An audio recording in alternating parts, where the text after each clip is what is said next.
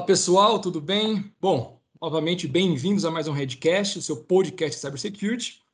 Quem vos fala aqui é Eduardo Lopes. Uh, infelizmente, o meu, meu companheiro aqui de todos os podcasts, Gustavo de Camargo, não está presente, teve um probleminha ali com infraestrutura. Estamos aí completando já um ano né, de home office uh, e a gente acaba passando por esses probleminhas. Mas estou aqui com uma equipe que nunca deixa a desejar, sempre pessoas de altíssimo calibre. Eu gostaria de apresentar e agradecer também a presença de Carlos Neri, coordenador de, coordenador de segurança da informação no Banco BV, Marcela Gonçalves, nossa team lead PO aqui na Red Belt Security, e Henrique Escoco, integrante do nosso time de Red Team. Nery, Escoco, Marcela, muito bem-vindos, obrigado pelo tempo de vocês. E acho que antes de a gente falar sobre o nosso tema, sobre algo especial aqui, é, que hoje, claro, né, nós vamos falar aqui sobre adicionando o SEC ao DevOps. Então, antes de a gente entrar um pouquinho nesse tema e, e, e abordar os diversos assuntos que nós podemos falar, Nery, começando aqui, eu gostaria que você se apresentasse um pouquinho para a turma, depois Mar e depois o Escoco. Opa, meu nome é Carlos Nery, sou coordenador de segurança aqui no Banco BV é, trabalho numa gerência de segurança das aplica de aplicações. É, eu toco um time de, de HT, né, de testes de ethical hacking também aqui no, no BV. É, já fui, é, inclusive, parceiro aí, funcionário da Red Belt, um prazer enorme. Grande honra. É, e estou muito feliz de estar aqui hoje, poder compartilhar aqui algumas, algumas visões e conhecimentos. Pô, Nery, obrigado, obrigado pelo seu tempo. Realmente, tempos bons que vivemos, mas o importante é isso, né? A amizade que continua e, e o respeito. Marcelinha, conta pra gente, Marcela, conta para todo mundo que está nos ouvindo é, essa longa caminhada que você tem com a Red Belt. É, olá, pessoal, eu sou a Marcela. É, primeiro é um prazer estar aqui com vocês, né? Reencontrar o Nery. É, um breve resumo, então, eu sou formada em análise de desenvolvimento de sistemas, eu estou aqui na Red Belt há mais de sete anos. Eu iniciei minha carreira aqui como estagiária e sempre fui focada na área de desenvolvimento.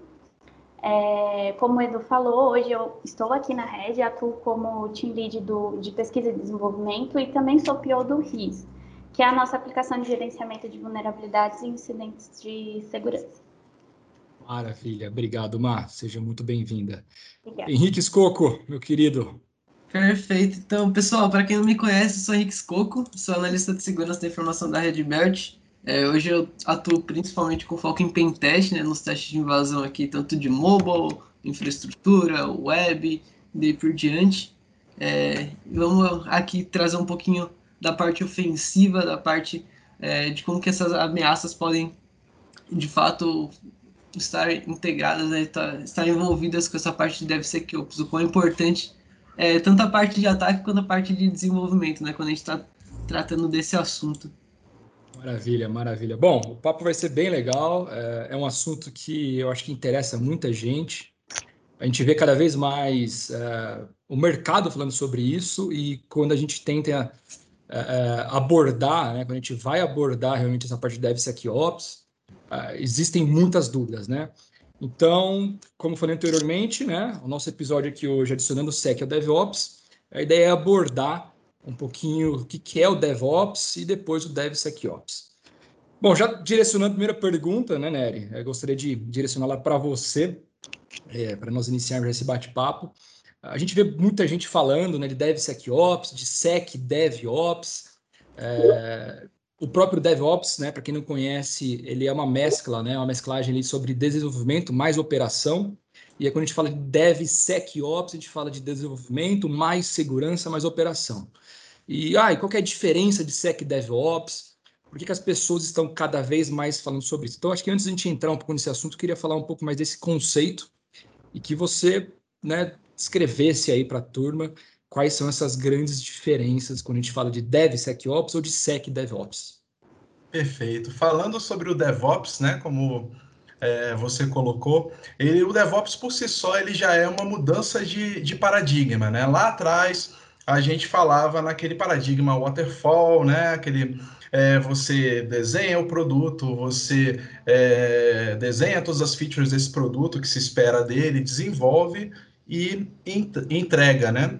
E o DevOps, né, com, com, essa, com esse conceito de integração é, contínua e entrega contínua, ele permite que hoje os desenvolvedores possam é, desenvolver o core do produto, o MVP, digamos, e ir adicionando módulos e escalando é, esse produto. É, então, esse, o DevOps ele hoje se aproxima muito mais desses movimentos ágeis, né, da, da, dessas metodologias ágeis, do que do que se falava lá atrás de, de, de waterfall. Então, quando a gente fala de DevOps, a gente pensa primeiramente é, em automação, né? Então, é, é o que que é, o, o, que que eu posso automatizar ao longo de toda a minha pipeline, ao longo de todo o meu ciclo de desenvolvimento. Mas a gente vai ver, inclusive, é, no nosso papo hoje, que é, envolve outras coisas, que envolve pessoas, envolve processos, envolve também tecnologias nessa, nessa integração. E o que, que é o DevSecOps? Né? O DevSecOps é a gente adicionar segurança, né? tanto quando se fala de cultura quanto se fala de controles, é, é, dentro do DevOps.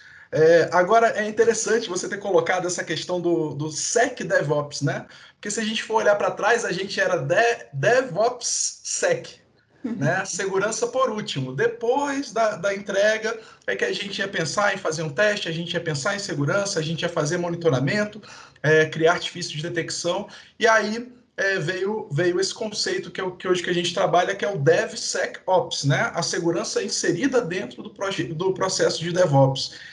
E aí esse Sec DevOps já vem a segurança antes, né? Já é até mesmo uma provocação hoje da gente trazer a segurança para o início do processo de desenvolvimento, com modelagem de ameaças, com passagem de requisitos, é, trazendo essa questão do, do, shift left, que a gente pode falar mais um pouco a, adiante. Então, essa é basicamente a diferença. O mais tradicional é você encontrar DevSecOps, né? Mas hoje já se pensa nesse conceito de Sec DevOps.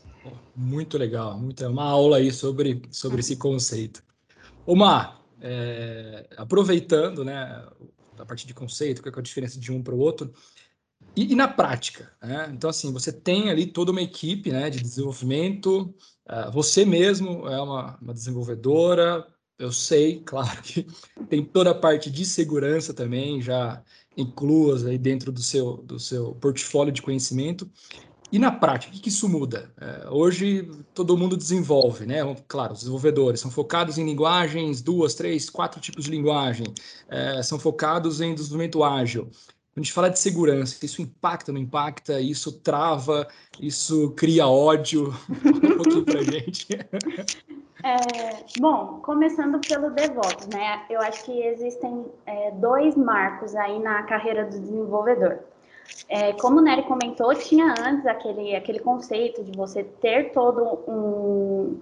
desenvolver o produto e entregar o produto final, não tinha um acompanhamento. Com o surgimento do DevOps, o que, que aconteceu? É, os desenvolvedores tiveram que se aproximar da equipe de operações, é, focando em quê? Em entender conceitos que antes não fazia parte da rotina deles, porque o papel do desenvolvedor até então era escrever código, ter lá os requisitos e fazer aquilo acontecer. A partir desse momento que o DevOps entrou, o desenvolvedor é, começou a saber de conceitos como virtualização, utilização de containers, versionamento de código, é, para que a criação e a manutenção desse ambiente de desenvolvimento, de homologação e de produção se tornasse mais automatizada, né? Porque quando você tem equipes que trabalham separada, isso deixa o processo oneroso. Você, você depende de pessoas e tudo que você depende de pessoas fica mais difícil. Então, por isso que teve essa primeira parte. Então, é o que a gente chama hoje de infraestrutura como código. Então, o desenvolvedor ele consegue é, fazer a configuração do projeto dele e ter um ambiente já pré-modelado para ele conseguir desenvolver e publicar a aplicação. Aí a gente entra no DevSecOps, que é a próxima fase disso, que é onde você, além de entender todos esses conceitos que você, que eu acabei de mencionar, de, de ambiente, né, de infraestrutura, você tem que integrar a segurança a isso. E, não é, e agora não é mais como o Nery falou, ah, deixa depois que eu entrego, eu vou lá e faço um pen teste, me devolve mil vulnerabilidades e eu corrijo. Isso não é viável mais. Com raiva, né? Com raiva, com, raiva. raiva. é, então, isso não, não é viável porque, de fato, não é inteligente. Se você consegue mitigar isso durante o seu processo, no final você economiza muito mais tempo, né, do que você ter um retrabalho. E assim, eu acredito que falando de segurança, o principal impacto é cultural. Por quê? Porque você fazer o dev entender que a segurança precisa estar integrada na rotina de desenvolvimento dele é difícil. Ele ter esse cuidado, ele ter essa preocupação com segurança. Então, para isso, assim, é, o que a gente precisa fazer para que o dev tenha essa, essa sensibilidade com segurança é, através de treinamento, especialização, você passar né, essa mensagem de que, olha, nossa empresa, é, ela se preocupa com isso. Então, o seu papel também é se preocupar. A gente quer que você saiba isso. Então, no seu dia a dia, eu preciso que você me entregue dessa forma. muito é... bom, muito, muito, muito bom. É, não deixa de ser um ponto interessante, né? Querendo ou não, as pessoas pensam que, ah, tô juntando é, desenvolvimento com a parte de, de operação e segurança, e então são três times diferentes, né? Mas na verdade são pessoas que têm que ter ambos conhecimentos, tem pelo menos ter noção. Um, é, um analista ele vai fazer a análise do código, ele tem é, que ter uma noção da parte de desenvolvimento e o desenvolvedor tem que ter a parte do desenvolvimento seguro também. Então, é, de qualquer forma, não são pessoas separadas, né? A gente tem que trabalhar com uma equipe desde, a, desde o início dessa parte do desenvolvimento. Então, esse que é, é um ponto importante mesmo. Legal esse ponto que a Marcela e o Scoop colocaram, porque é um desafio mesmo. É, histórica e culturalmente, a gente sabe que as equipes de desenvolvimento já não se conversavam muito com as equipes de infraestrutura, né? É, e aí surge o um momento que elas precisam conversar. E aí entra segurança, que normalmente é, é controle, normalmente eles vêm como bloco, né? E, e, e, e, entra nessa, nessa fórmula, né? Então, realmente, fator pessoas, ele é, se fala muito de automação, mas o fator pessoas, se não tiver alinhado e engajado, inclusive, em toda essa implementação do DevSecOps, é, é, um, é um desafio. É muito, muito, muito bom, gente. É, e até contando uma curiosidade, né, para para quem está nos ouvindo aqui também. É, pelo menos aqui na Red Belt, né, todos os. O que, que a gente imagina quando a gente fala de uma equipe de desenvolvimento? Né? Fala assim, ah, é, certificações, que a gente que a empresa vai, vai investir nesses profissionais. Primeira coisa que vem na mente é, pô, vão desenvolver, vamos investir em cursos relacionados a desenvolvimento, né? seja desenvolvimento ágil, uh, ou qualquer outro tipo de especialização. Aqui na Red Belt, quando a gente olha para a equipe de dev, que foi uma ideia até da, da própria Marcela, junto com o time há anos atrás, é de colocar essa galera realmente para fazer cursos voltados a penetration testing, ou seja, curso de OASP, cursos de teste de vulnerabilidades, introdução ao pen test, porque o que a gente entendeu é não adianta você chegar por uma equipe de desenvolvimento, uma squad, e falar assim, olha, você está uh, errando nisso, nisso, nisso, e essas são as vulnerabilidades. O que, que você faz? É uma coisa você chegar para alguém e falar, pô, seu trabalho está errado. Uh, simplesmente assim. Né? Na verdade, ele não está errado. Uh, o, o, a entrega foi feita. Só a forma que ela foi estruturada que não foi da melhor forma possível. Uhum. Então, quando... Pode falar, mas desculpa. Quando a gente fala disso, né, de falar ah, o seu trabalho está errado, é, você coloca o time na defensiva e ele pode te contra-atacar no sentido, mas isso não estava nos meus requisitos. Por isso que é importante, desde o design, você ter a elaboração de requisitos de segurança, que foi muito ligado ao que o, que o Nery falou, de você fazer o SEC DevOps, né? Perfeito.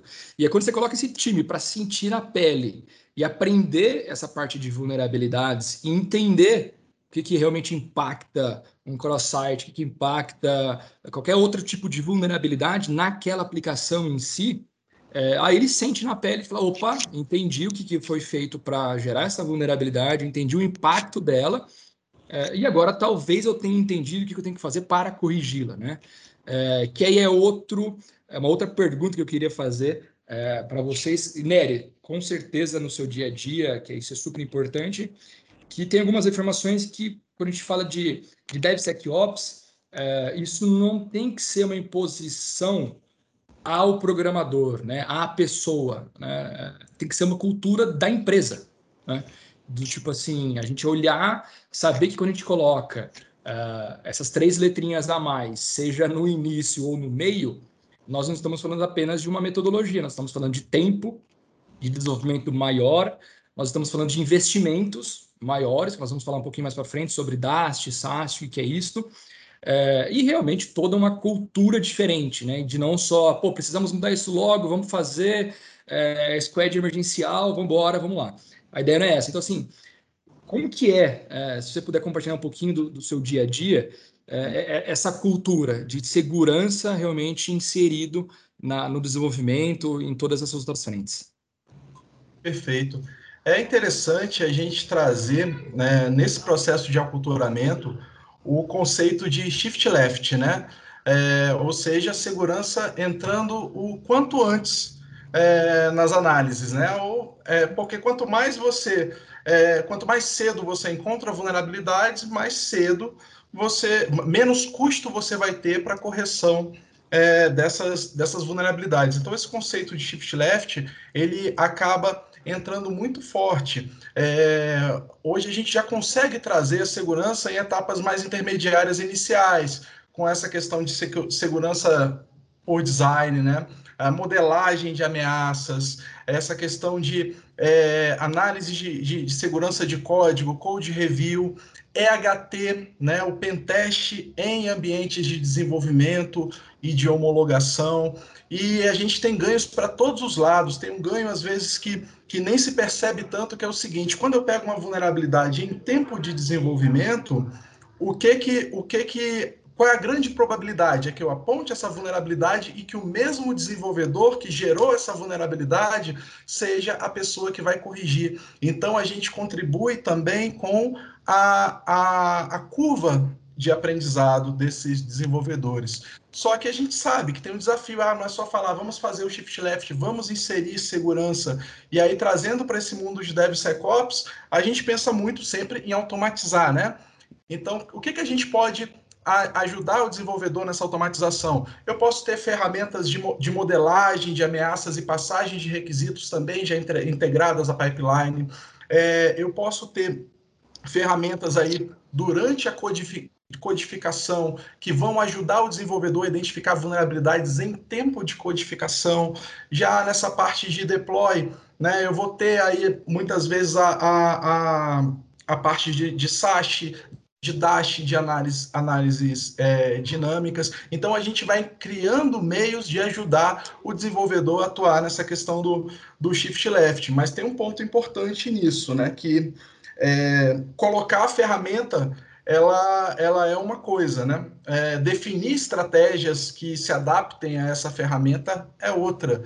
Não adianta eu colocar, por exemplo, uma ferramenta que vá, vá ali a, auxiliar o desenvolvedor a identificar em tempo ali na ideia dele é uma, uma vulnerabilidade se eu não tenho uma adesão desse desenvolvedor se eu não tenho engajamento nisso, ele pode simplesmente desligar o plugin, né? Então vai passar novamente por essa questão de aculturamento e mudança de mindset, mas hoje se pensa muito nessa questão do early findings, né, que chama assim, as, a, os achados mais, mais cedo, né, ou o shift left, como é um, um termo mais conhecido. Eita, coisa linda, hein, gente? É aula hoje atrás de aula. e querendo ou não, é, dando um adendo para o ponto que o Carlos falou muito bom é, da parte da análise de SAST, né, que é a implementação de ferramentas é, para analisar a nível até mesmo quando o código ele é alterado, ele analisa apenas aquela parte que foi alterada do código. A gente tem ferramentas automatizadas que fazem isso, mas também já teve, é, né, com essa evolução do DevSecOps, teve, já teve alguns problemas até mesmo com ferramentas automatizadas apenas, né? A gente depender apenas de ferramentas automatizadas também não dá, porque se a gente tem um serviço, é, uma única aplicação, e aí ela do nada sofre, sofre um, deploy e é, são implementados serviços que é, são interconectados. Essas ferramentas param de funcionar. Então é aí que a gente tem aquela, aquele processo de análise manual também, aí que entra a parte do analista. Então a gente tem é, diversos pontos, né? É, parece que são meio escondidos que a gente precisa analisar para não ter esses problemas na parte do desenvolvimento. Perfeito. Aproveitando esse gancho que vocês deram, é... fala um pouquinho mais, né? O que, que é o SAST? Então, assim, o que, que é SAST o que, que é o DAST? Para quem está nos ouvindo, para entender em qual momento que ele entra ali na esteira, o que, que é automatizado, o que, que não é. Fala um pouquinho mais, fazendo um favor, Carlos. Carlos Escoco, né? Vamos lá. Carlão, você está no, tá no, você tá no mute. Opa, perdão. Normal. O SASH ele vai ser uma, uma análise estática do código, né? Então, normalmente você vai ter ali no, no pipeline, é, na sua esteira de DevOps, uma ferramenta de é, orquestração de CI/CD. Tem o Jenkins, que é bem, bem famoso, né? O SASH ele pode se integrar a, nessa, a, a essa ferramenta e fazer é, é, ali os testes de segurança, as verificações dele. E tem realmente algumas armadilhas aí no SASH. Não adianta realmente, como o Skoco falou, a gente definir um SASH que vai bloquear tudo que é tudo que é baixo, tudo que é médio, tudo que é alto, sem uma política clara. É, é porque eu posso estar quebrando a minha pipeline, eu posso estar bloqueando uma situação com base numa ferramenta que pode me gerar falsos positivos. Né? Então, é, tem que se definir bem, equilibrando esses pratinhos, políticas e normas claras para que é, seja funcional, para que a ferramenta não seja de fato um impeditivo. Já o já perdão, já o Dash, é, o Dash ele vai é, ser o teste é, dinâmico dessa aplicação. E aí o Dash também pode ser feito por uma ferramenta ou pode ser feito por um time de, de, de HT, por exemplo, fazer esses testes dinamicamente, validar o que foi feito na análise estática do código, que vai identificar codificações inseguras e complementar com esse Dash que pode ser ferramental, funciona bem também, mas precisa que sejam analisados os positivos, os verdadeiros e os falsos, e pode ser feito, inclusive, manualmente por uma equipe é, de HT que vai pegar algumas coisas que o Dash não vai pegar. Né? Então, a gente tem uma tendência de ter menos positivos falsos no, numa verificação manual mesmo do que num, num Dash é, é, automatizado. Então, é legal aliar tudo, tudo, os três, o Dash automatizado, o SASH e a verificação manual por, por final, por fim. E é importante frisar que essas duas partes elas são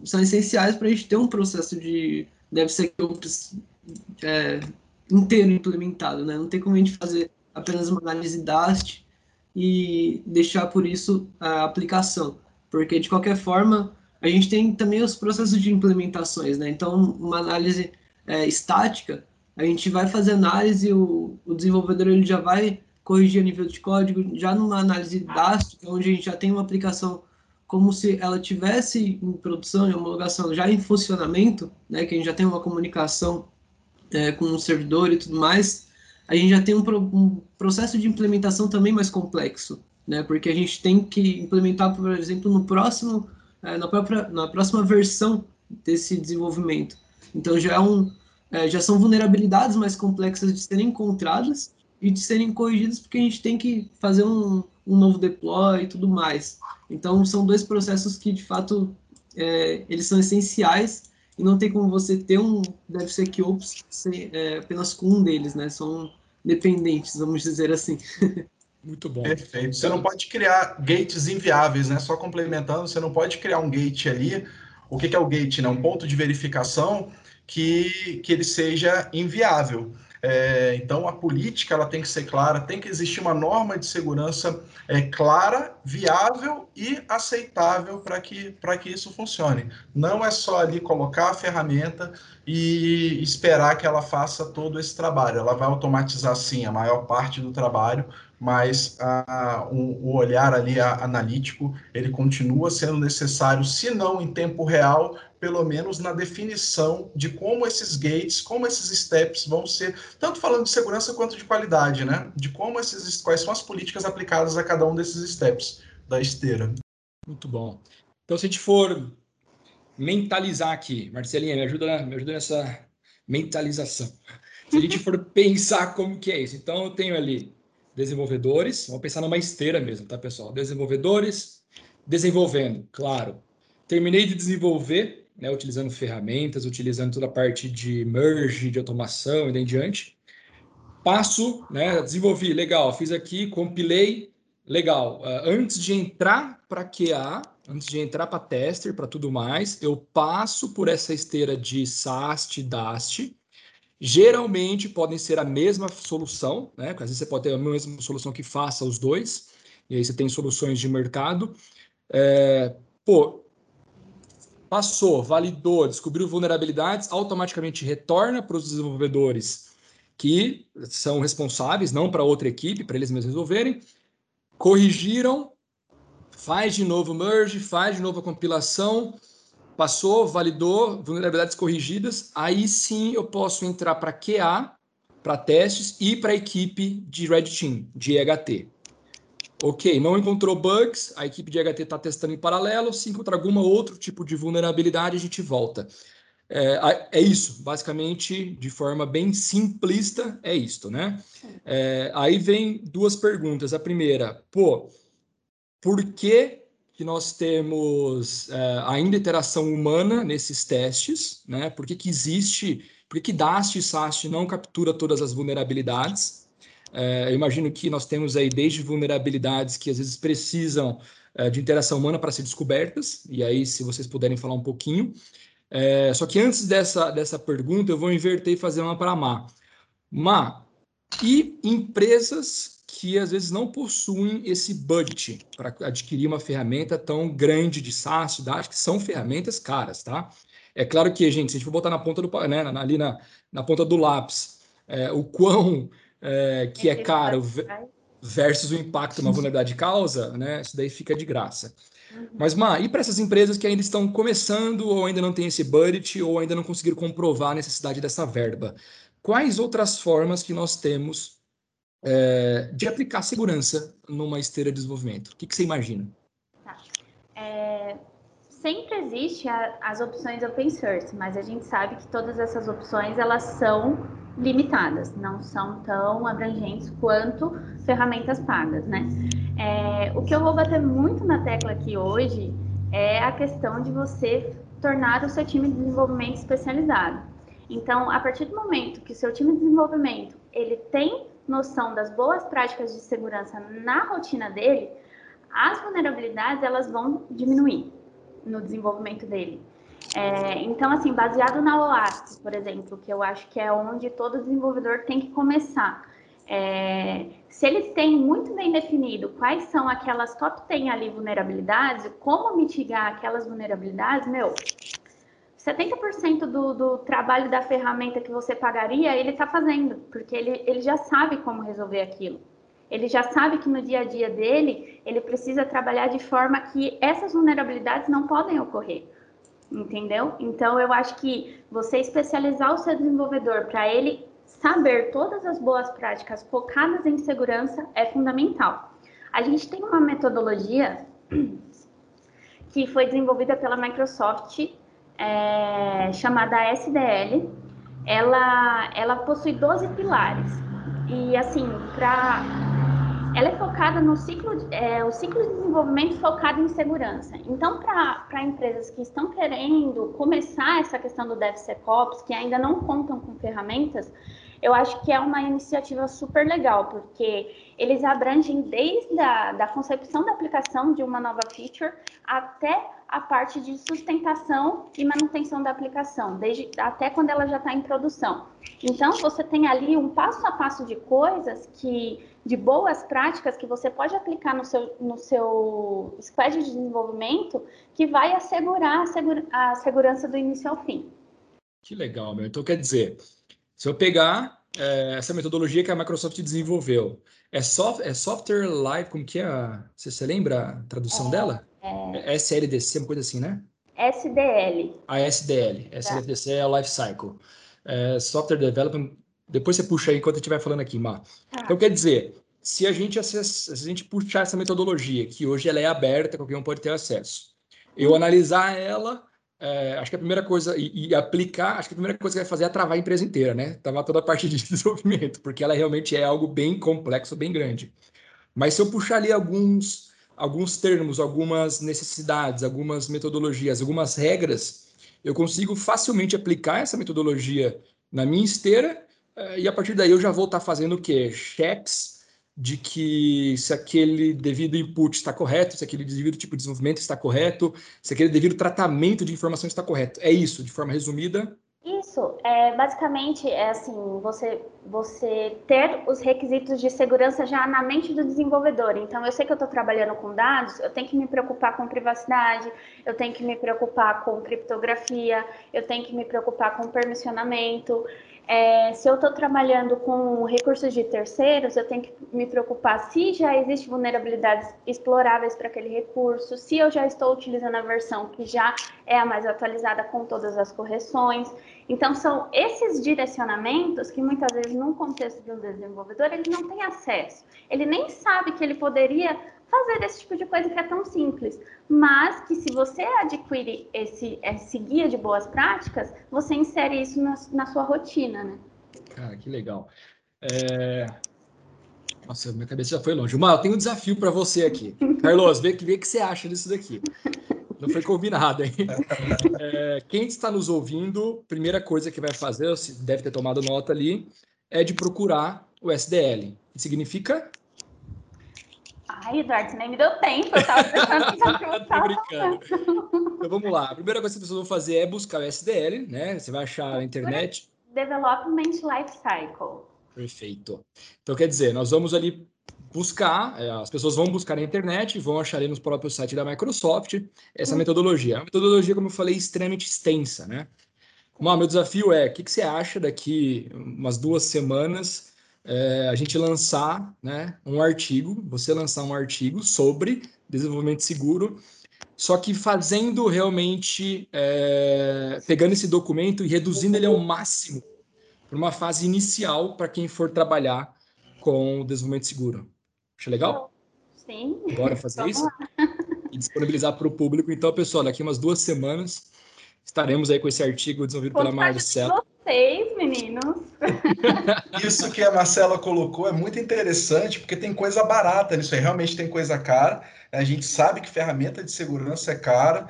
Às vezes, depois do incidente, passa a ser barata também, né? Mas antes do incidente, ela é cara, né? Mas tem coisa que, que realmente é, é, é mais baixo custo. Modelagem de ameaças e passagem de requisitos, é, que são essas questões que a, que a, que a Marcela colocou isso tem um impacto fortíssimo no desenvolvimento e, e, e, tem um baixo custo. Você não precisa de uma licença, você precisa naturalmente de um, de um profissional ali especializado, ou uma assessoria, uma consultoria especializada em, em SDLC, né?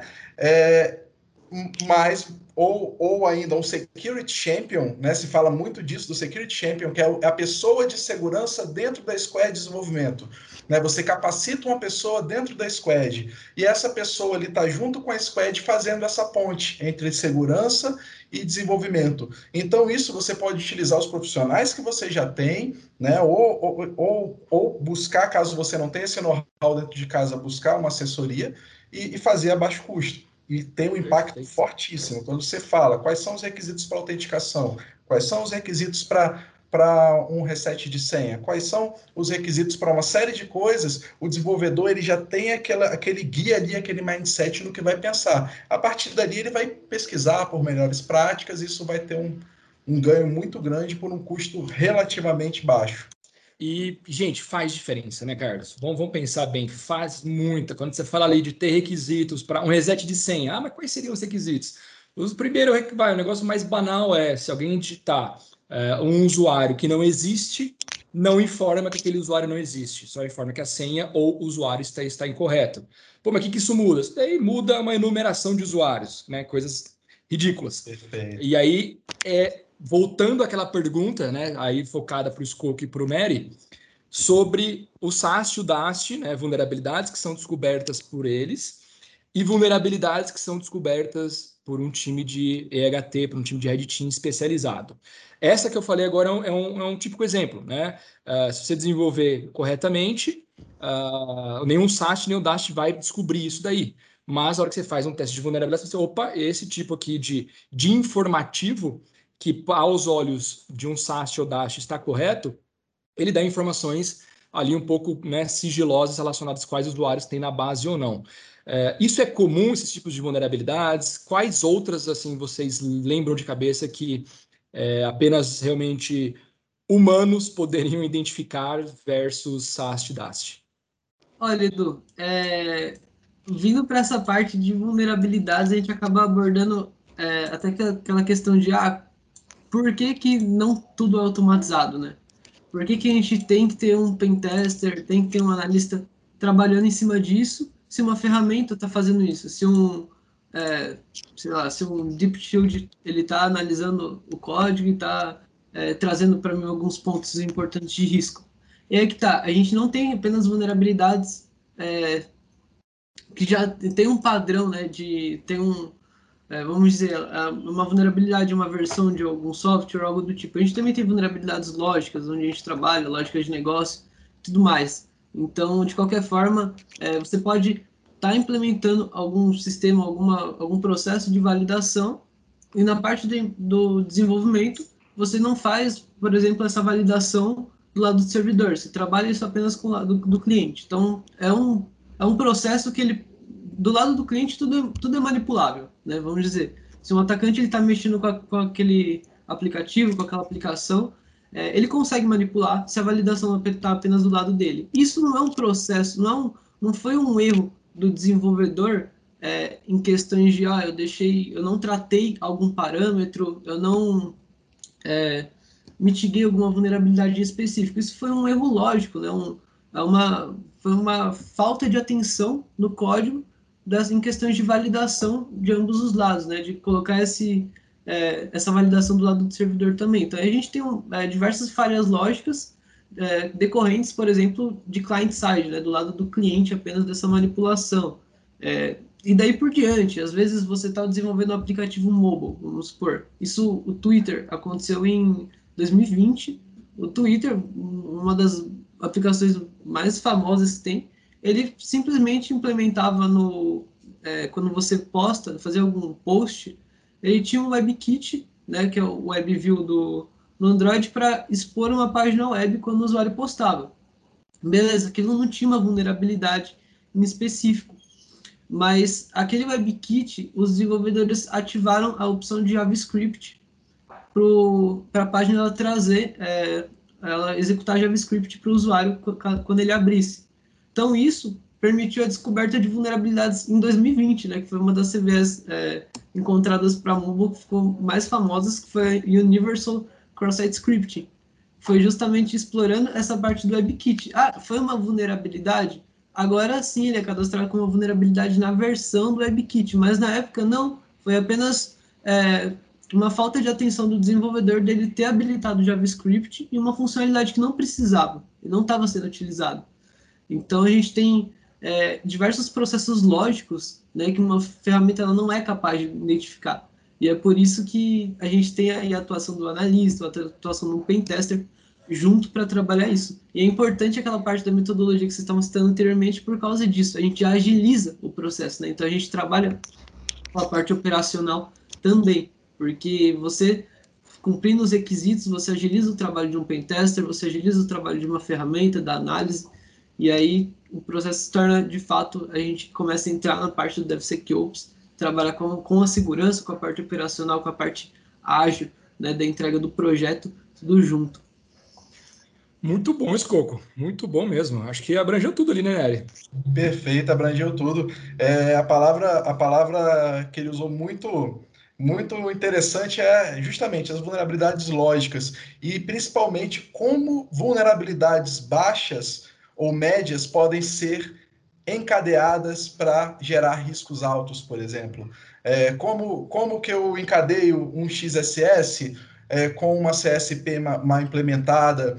Como, como que eu pego uma determinada vulnerabilidade e posso utilizar para fazer um phishing ou ludibriar o, os usuários de determinado sistema, né? Então essas coisas, as ferramentas elas não vão conseguir pegar. Elas cortam um mato alto, um mato bem alto, por sinal, mas essa necessidade da análise individual e concordando com, com o escopo é fundamental. Muito, muito, muito bom, gente. Mar, voltando para você, Mar, eu, eu, sabe quando você sente que dá para tirar coisinhas de você que você vai ajudar muitas pessoas? Antes de mais nada, Mar, se não fossem os programadores, não existiria segurança digital, tá? Então, assim, não é um lado negativo, é um lado extremamente positivo. Que a gente que tá errado. De forma alguma, muito pelo contrário. É, às vezes a gente acaba culpando, né? Fala assim, ah, não, porque saiu a vulnerabilidade, não, porque existiu a vulnerabilidade, não, porque o, o, o desenvolvedor é, não teve atenção ali. Não, a ideia não é essa. A ideia é que, assim, é, vocês ajudam a gente muito, claro, e a hora que os desenvolvedores é, olham para a área de segurança, primeiro, ou eles se tornam excelentes ethical hackers, é, ou se eles continuam na área de desenvolvimento, meu, é, o crescimento desses profissionais é, é, absurdo, né? Porque eles, eles viram uh, uma, uma, querendo dizer assim, uma arma letal para tudo. Para excelentes desenvolvimentos, excelentes análises, tudo. Vocês acabam, acabam conseguindo criar o que for. E aí, aproveitando esse gancho, que eu enxergo isso de você e da nossa equipe, porque eles têm essa, essa mesclagem gigante né, entre desenvolvimento e segurança. Uh, quais dicas você pode passar para o pessoal, sejam para desenvolvedores novos ou sejam até para uh, a galera de segurança mesmo, que às vezes olha, olham né, para, para o time de dev como sendo algo tipo, pô, meu, mas caramba, toda vez as mesmas vulnerabilidades ou não? O que, que você que né, navega nesses dois mundos aí pode dar de dica? É, primeiro falando o termo de, de convencimento, né? Porque eu acho que existe ainda essas barreirinhas que a gente tem de tipo, ah, eu sou de dev, eu não tenho que me preocupar com isso, eu sou de segurança, eu não tenho que me preocupar com isso. Eu acho que você quebrar essa barreira já é muito bom, sabe? A gente se limita muito no nosso escopo e isso faz com que a gente não se abra para crescimento. Então, é, a partir do momento que você se abre a fazer uma troca com a outra equipe, isso já vai agregar muito para você, para o seu conhecimento, para a sua carreira, para o seu dia a dia, né? É, se eu sei que eu tenho perto de mim uma equipe de Red Team, por que, que eu não vou lá e falo, olha, eu estou desenvolvendo agora uma funcionalidade de login. Quais são as melhores práticas aqui que eu posso fazer para mitigar ao máximo as vulnerabilidades no, no meu formulário de login? O que, que eu tenho? Então, assim, essa troca, se você tem no seu dia a dia, faça. É, porque às vezes as pessoas pensam muito, ah, a empresa tem que pagar curso para mim, ou eu tenho que tirar do meu bolso um curso. Mas não, na prática você aprende muito mais no dia a dia, se você pode contar com alguém ali do seu lado que vai te ajudar tecnicamente.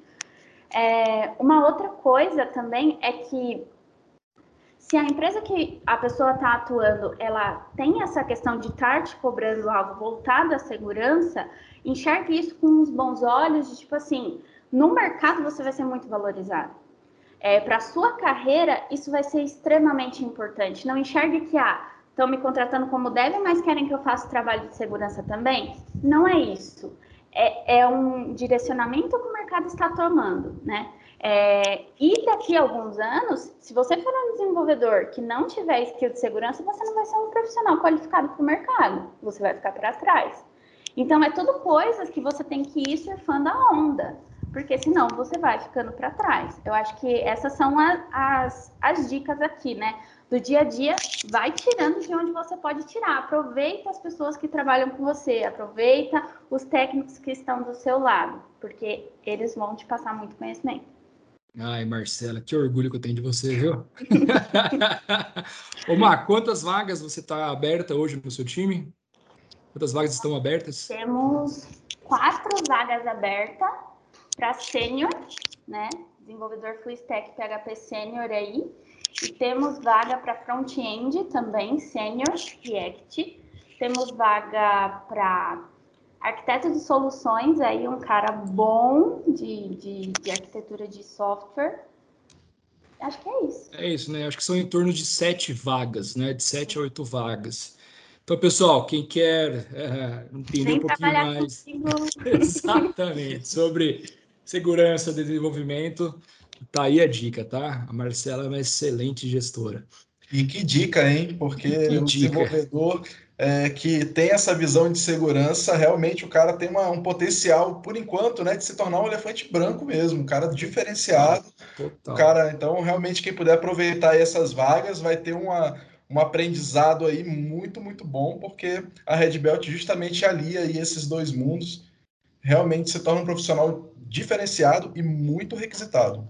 Sem contar que a gente não trabalha apenas com, com técnica, né? A gente tá, deve ser que o Ops está atrelado à gestão, a pessoas, então é, toda essa parte da Marcela, do Edu, da gente é, ter essa comunicação com uma equipe, ter essa integração de um time de desenvolvimento com um time de Red Team, é isso que de fato evolui né, o, o nível de maturidade das aplicações, o nível de maturidade é, tanto da gente quanto dos nossos clientes, né? Então, com esse certeza. é o ponto essencial.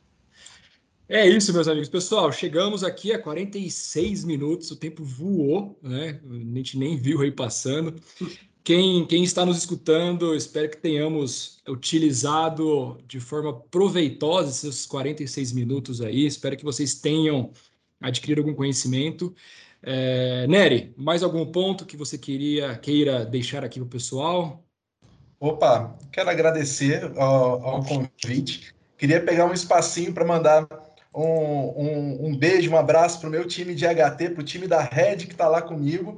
É, quero mandar um abraço para o Augusto e para o Murilo, que trabalham lá comigo nessa questão Cara, sensacionais, sensacionais. E para o Gabriel Loski aí, que também nos, nos apoia muito fortemente aí, e é o pedra angular aí do nosso trabalho no Banco BV agradecer demais a vocês aí pela oportunidade da gente bater esse papo muito legal, muito produtivo. Maravilha, né? E abraço para o time do BV, Gabriel, Augusto, galera, todo Maurício, gente fenomenal. É, abraço para o nosso time também, que tá lá. Grande beijão para todos. É, Escoco, alguma última mensagem aí para o pessoal? Olha, eu também só tenho a agradecer por, pelo convite, né? Pela oportunidade de última hora, assustou, mas Aquele convite o negócio é assim, mas é, é, faz parte, foi muito bom conversar com vocês, com o Carlos também, que fazia muito tempo que eu não tinha contato. É, é muito bom bater esse papo, né? A gente acaba, mesmo nós que já estamos inteirados na área, a gente acaba pegando a visão é, de um gestor, de um, é, de um gerente da parte de desenvolvimento, da parte de pentest, que é muito bom também. Então, só tenho a agradecer. E é isso, um grande abraço aí para todo o nosso time de Red Team que, e a parte de desenvolvimento também, que estamos. Sempre juntos. Sempre juntos. Cocô, obrigado. Marcelinha, manda um beijo para todo mundo, Marcela. Muito bom estar aqui. É, eu estava falando com o Duque, desenvolvedor é meio bicho do mato, né? Não gosto muito de aparecer, mas É, foi muito bom fazer parte desse bate-papo, agregou muito, né, pra gente. Espero que o pessoal que tá, vai assistir, que vai escutar, também sinta isso, que agregou para eles. Eu quero mandar um beijo para a minha equipe, para os meus meninos, é, que me ajudam muito no dia a dia, para todo o time da Red Belt, que dá esse suporte para a gente e permite que a gente tenha esse crescimento, né? E é isso, obrigada. Gente, uma e venham trabalhar com a gente. Exatamente, venham. Gente, uma honra conversar com vocês. Novamente, obrigado a quem está nos ouvindo, nos escutando, nos vendo. Realmente é, é um prazer e isso aqui é para vocês. E é tanto que é para vocês que eu peço, por favor, que visitem ali o site da Red Belt é, para mandar né, seus comentários, sugestões, ideias ali pela, pela forma de contato, tá bom? Para quem está nos escutando pela primeira vez e ainda não nos segue, né, estamos no Deezer, Spotify, Apple Podcast, SoundCloud e no próprio YouTube, que além de gravado com som, nós também temos imagem. Então, se quiser ver nós passando vergonha, é só acessar o YouTube. Então é isso. Obrigado. Grande abraço a todos e vamos que vamos, gente.